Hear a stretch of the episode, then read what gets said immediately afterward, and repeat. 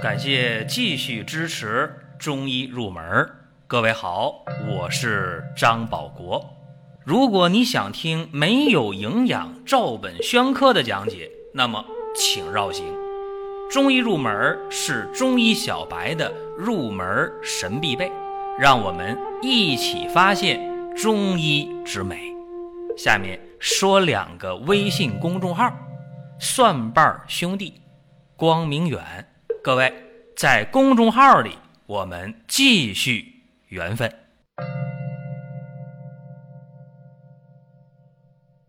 我们今天给大家讲一讲让人得病的因素究竟有哪些。过去一讲这个事情，大家说：“哎，我知道啊，我了解啊。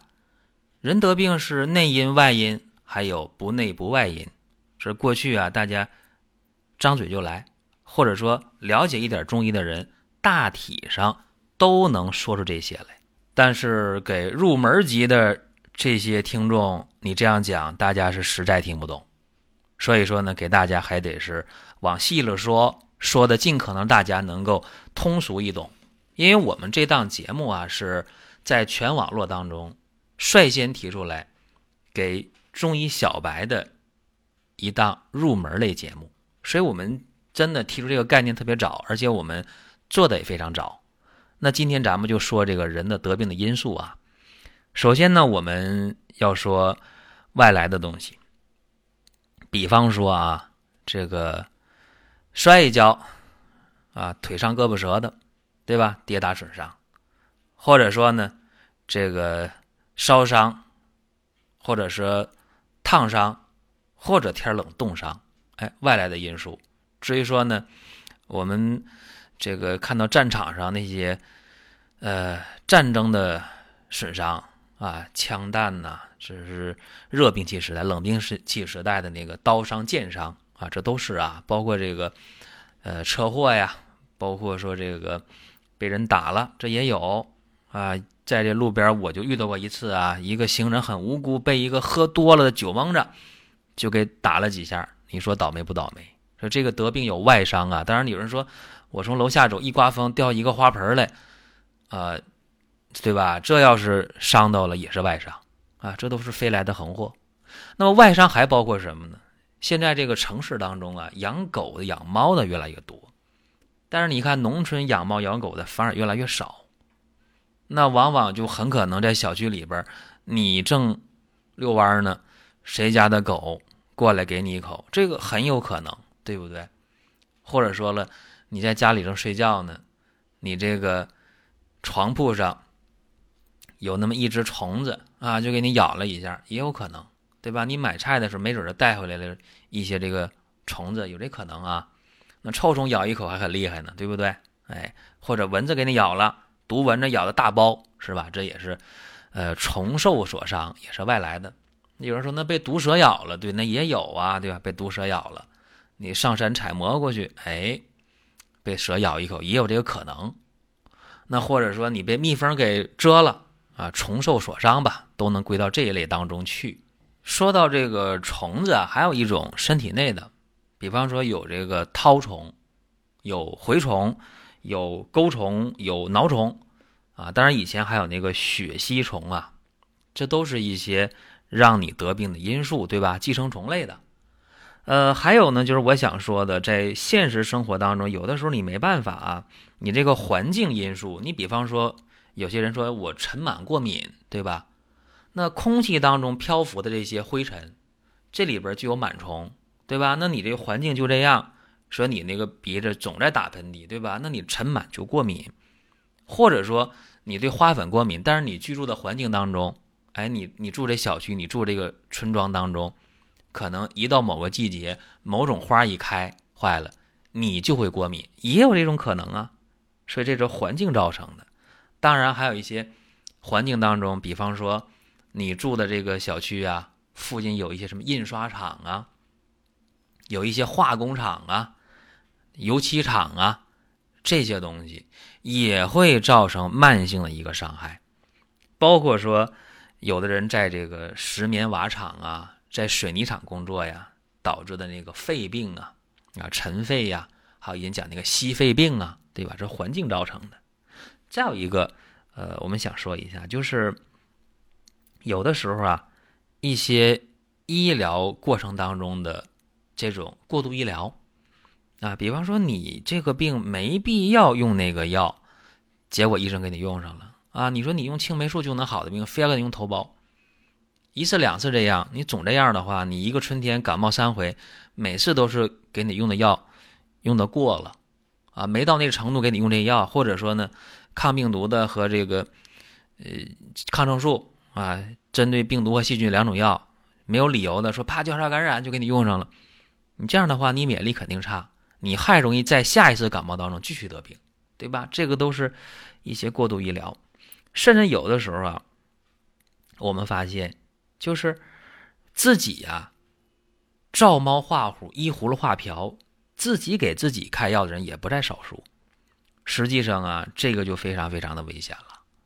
啊，我前几天有一个人在微信上问我：“哎，我自己这个病，然后我自己呢上网找了几个方，然后我自己呢琢磨琢磨，然后你看这方行不行？”我一看，哎呦，真的不适合，就是。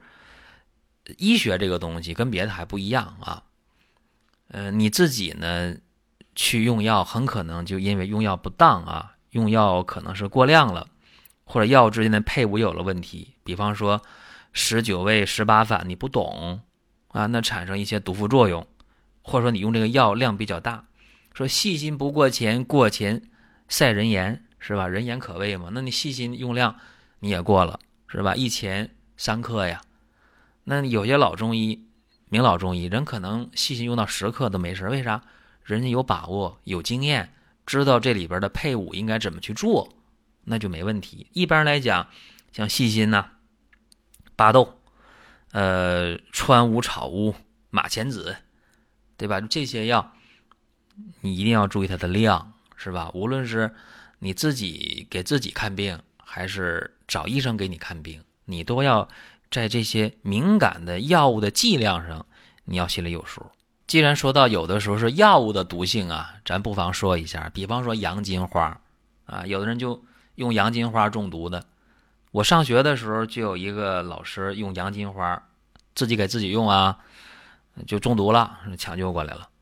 啊，那还有人用这个乌头的时候，你有没有煮啊？煮没煮一两个小时你再用啊？对吧？你这个。乌头碱、乌头次碱之间，它啥关系？你知道吗？啊，包括那个半夏、生半夏，你需要用姜去姜汁去炮制，你知道吗？对吧？所以有些事情啊，就是药物应用不当造成的这些人体的伤害，我们今天可以说啊，叫药物中毒，对吧？这个东西有的时候完全可以避免，但是就怕什么呢？无知者无畏，越不懂的越敢干，到头来呢？造成了伤害，有的还来得及后悔，有的来不及后悔呀。你中毒了，你救不过来，这人就没了，啊。还有一个，比方说啊，呃，一些用药禁忌，比方我们常看到啊，这个药孕妇啊忌用，这个药孕妇慎用。说这个慎用和禁用它不一样，慎用呢就是谨慎情况下你是可以去用的。忌用呢，就是绝对不能用的。你比方说，孕妇用那个麝香，这能用吗？这绝对不让用，对不对？那有些是可以谨慎应用的啊，比方说这个桃仁啊、红花啊，这个孕妇可以用，但是一定要知道你这个药物配伍之间，包括药物用量，包括人这个病到啥程度了，体质目前是啥情况，这都弄清楚之后了。你就可以给他用，所以你看，有的时候用药啊，这根神经你得绷紧了，要不然就容易出问题。所以大家不要以为，哎呀，这得病那不就是这个外感六淫内伤七情，哪有那么简单呢，对吧？那咱们就说这个风寒暑湿燥火，怒喜思悲忧恐惊，难道人得病就这么简单吗？绝不是。像今天啊，很多人吃东西，哎呀。大鱼大肉，对吧？今天这个营养比较好，吃来吃去，吃来吃去啊，腿上啊，屁股蛋上，或者脸上，或者胳膊上，前胸后背，就能长那个老百姓叫火疖子，或者叫闷头，是吧？其实这叫痈啊，或者疽，甚至长那个钉，是吧？很深啊，很硬、很尖的那个东西长进去了，这肉里边特别疼。所以你说这些东西咋来的？就是体内的这些热、痰、湿、浊凝聚而成。所以这个内生的毒邪呀。和饮食不当有非常非常大的关系，包括这个糖尿病。